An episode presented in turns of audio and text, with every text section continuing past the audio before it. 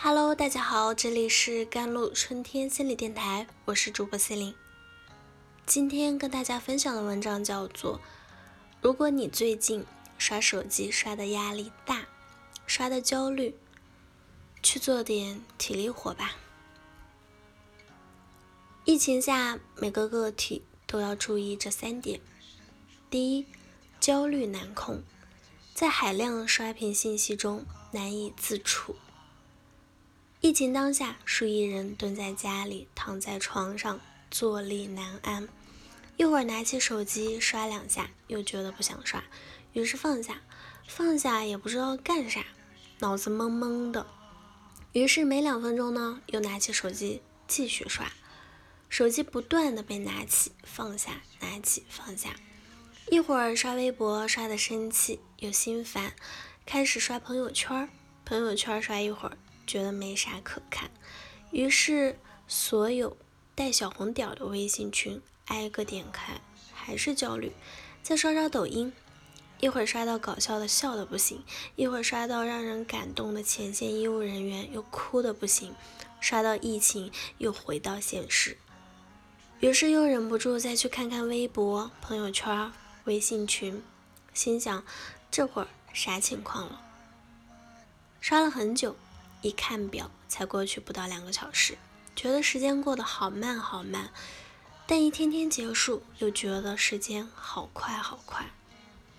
这段时间，很多人都活在信息刷屏的焦虑中。第二点，同理心过载，甚至。影响到了心理健康。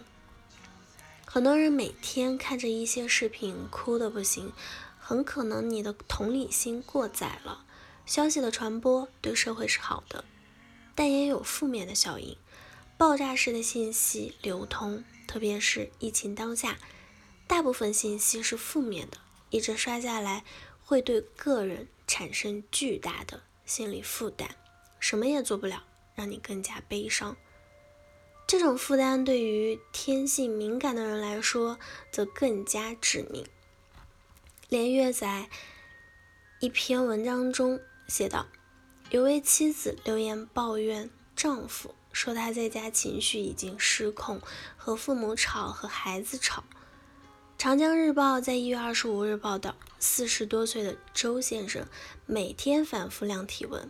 大年三十晚上泡脚后测出体温有点高，在家嚎啕大哭。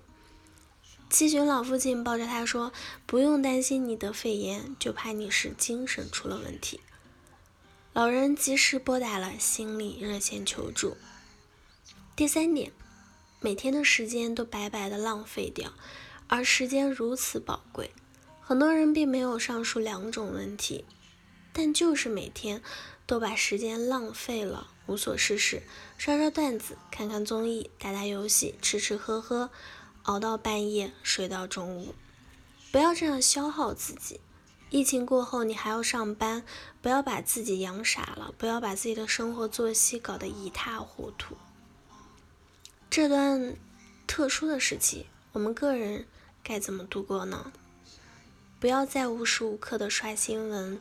不是不让大家关心疫情，关心是有必要的，但没必要无时无刻关心国家社会，也要关心自己。尤其这段时间，多观察自己的情绪和心理，尤其那些敏感型人格的人，不要让同理心过载了，不要被疲劳感碾压。第一。控制自己刷新闻的频率和时间，比如两三个小时以上看一次即可，每次少看一会儿。第二，可以适当的娱乐，且不必有负罪感。这时候刷刷可以吗？刷剧可以呀，看电影可以吗？打打游戏可以吗？甚至看看段子笑一会儿可以吗？我这样娱乐不关心国家和社会，会不会太冷血？不会的，不要有负罪感。有很多人，尤其是性格偏敏感的人，受灾难信息的影响，失眠、食欲下降、情绪低落。永远记得，你只有帮助好自己，才能够帮助别人。不过，娱乐也要适当，控制时间，否则适得其反。凡事过犹不及，无休止的娱乐，会让你在开工后很难恢复到正常的工作中。那最后就是要做点体力的劳动啊，真的很管用。有一个创业者经常说自己是创业练习生，经常有很大的压力的时候。年前有段时间，内容的压力、管理的压力、招人的压力、新一年战略的压力，搞得心里崩溃，不停的熬夜。有一天看了个日本电影，叫做《小森林》。这个电影讲的是什么呢？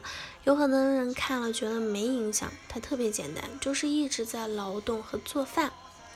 很多人看完觉得很治愈。我看完后，竟然第一时间是去干活，收拾家里、整整衣物啊、擦擦桌子等。